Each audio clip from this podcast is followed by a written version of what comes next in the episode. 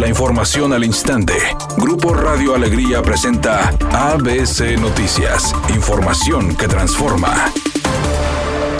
Después de 16 meses de haber iniciado la pandemia, las defunciones a causa del COVID-19 superaron las 12.000 en Nuevo León, al registrarse este miércoles 49 fallecimientos en 24 horas, alcanzando la cifra total de 12.039. Así lo informó Manuel de la O, secretario de Salud en el Estado, quien indicó que en la nueva actualización se contabilizaron 1.537 nuevos contagios confirmados. Por otra parte, indicó que la enfermedad ha afectado más a hombres que a mujeres, ya que el 61% de las defunciones corresponden a los varones y el 39% a las mujeres, mientras que el factor de edad es variado, dependiendo del avance de vacunación contra COVID en la población, agregando que anteriormente los adultos mayores eran más vulnerables a la enfermedad y ahora son los jóvenes. Además señaló que actualmente en Nuevo León se tiene registro de 17 menores de edad hospitalizados por COVID-19. Finalmente, el secretario de Salud de Nuevo León, Manuel de la O, declaró que en el estado no está permitido que vendedores y cantantes suban al transporte público, lo anterior para prevenir contagios de COVID-19. Además dijo que pedirá a los empresarios de movilidad en el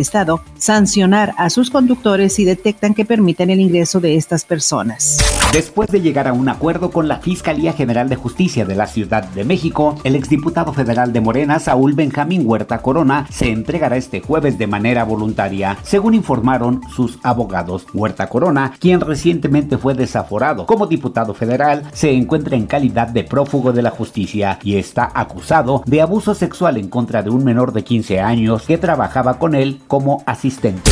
El Papa Francisco invitó a vacunarse como un acto de amor para proteger al prójimo, subrayando que la inmunización es la esperanza para terminar con la pandemia. Este mensaje se envía en un momento donde siguen aumentando los casos de infecciones de coronavirus en todo el mundo, especialmente en Argentina, Brasil, Colombia, El Salvador, Honduras, México y Perú, naciones en las que la tasa de vacunación es aún baja.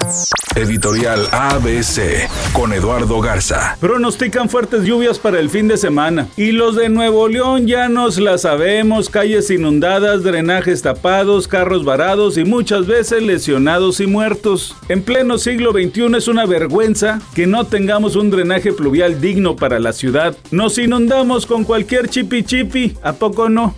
Rayados buscará continuar con el invicto en el Grita México Apertura 2021 este miércoles por la noche. El equipo dirigido por Javier Aguirre visita al Cruz Azul en el Estadio Azteca a las 19 horas. Y cabe recordar que para este compromiso van con cuatro bajas. Eric Aguirre, Héctor Moreno, Celso Ortiz y Vincent Young.